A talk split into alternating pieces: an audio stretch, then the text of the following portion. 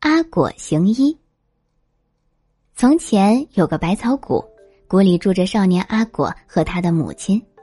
少年阿果每天上山砍柴，挑到市集去卖，再买回米和盐养活自己和母亲。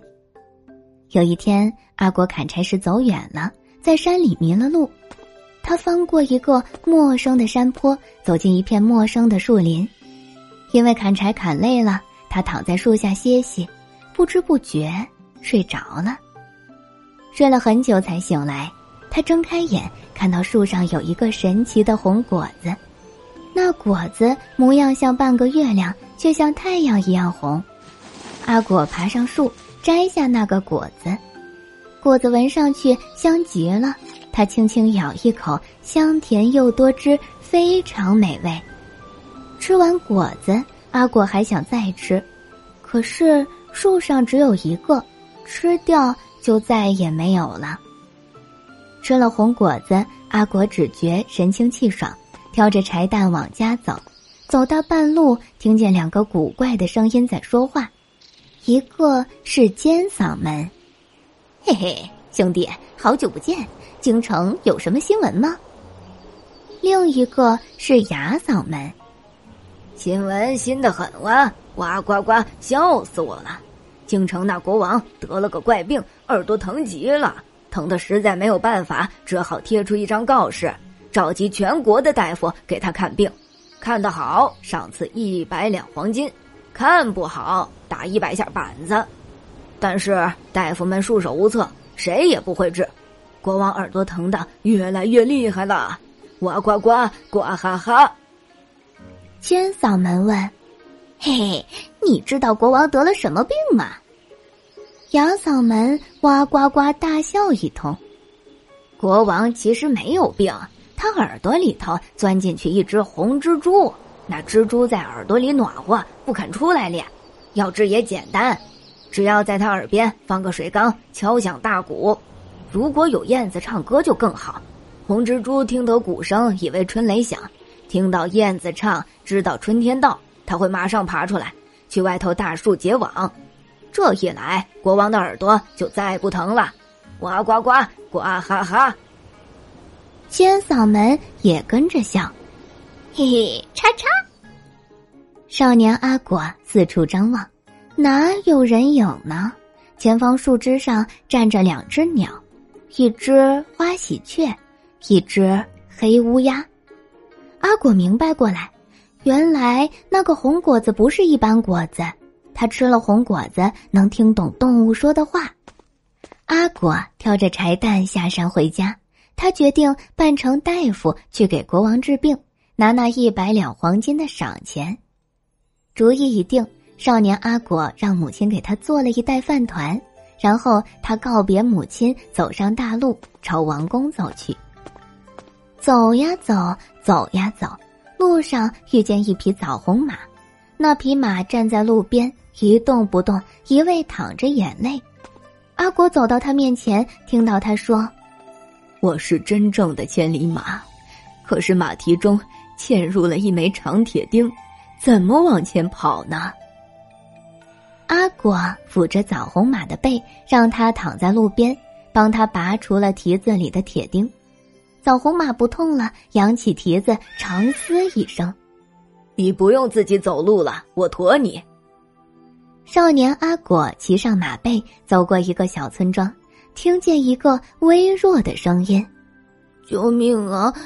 救命啊！”阿果顺着声音看过去。只见路边有一条大蛇，正缠着一只小黄狗。大蛇越缠越紧，小黄狗眼看着就要断气了。阿果翻身下马，抽出佩刀，一刀砍断大蛇，把小黄狗救出来。小黄狗说：“你救了我，我跟着你吧。”少年阿果骑马在前面跑，小黄狗跟在他身后，跑呀跑，跑呀跑。跑过一户人家的大门口，他听到一只燕子在哭泣：“救救我的孩子！谁来救救我的孩子？”少年阿果来到屋檐下，看见一只雏燕吊在门槛上，他捧起小燕子站到马背上，踮起脚把它送回巢里。少年阿果继续向前走，走啊走，走到王宫跟前。可是朱红大门紧紧关闭，阿果砰砰砰拍门，拍了好久都没有人来开。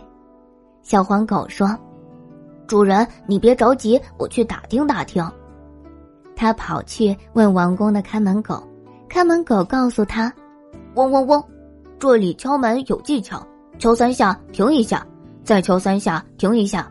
如果有人来开门，必须对他鞠三个躬。”少年阿果按照小黄狗说的方法，敲三下停一下，再敲三下停一下，果然。这样一敲，朱红大门“咿呀”一声打开了。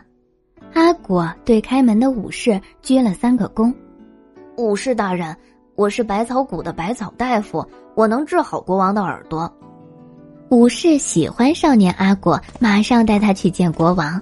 那国王正躺在床上叫唤：“疼死我了！”阿果把耳朵凑到国王耳边。听见蜘蛛在里头唱歌呢。冬天真漫长，冬天真黑暗，冬天真是大坏蛋。阿果搬来一口大水缸，放到床前。他往水缸里灌满水，在水里竖起绿树枝，然后他敲响大鼓，咚隆咚隆隆。一只燕子飞到窗前，唱起了歌。那红蜘蛛听到春雷响。听到燕子歌唱，以为春天到了，马上从国王的耳朵里爬出来，爬上杨柳枝，欢欢喜喜的结网去了。阿国往国王耳朵里塞了一点松软的棉花，国王一下子从床上坐起身。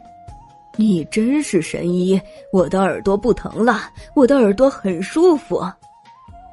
阿果治好了国王的耳朵，得到了一百两黄金的赏赐。他回到百草谷，当上了百草谷的谷主。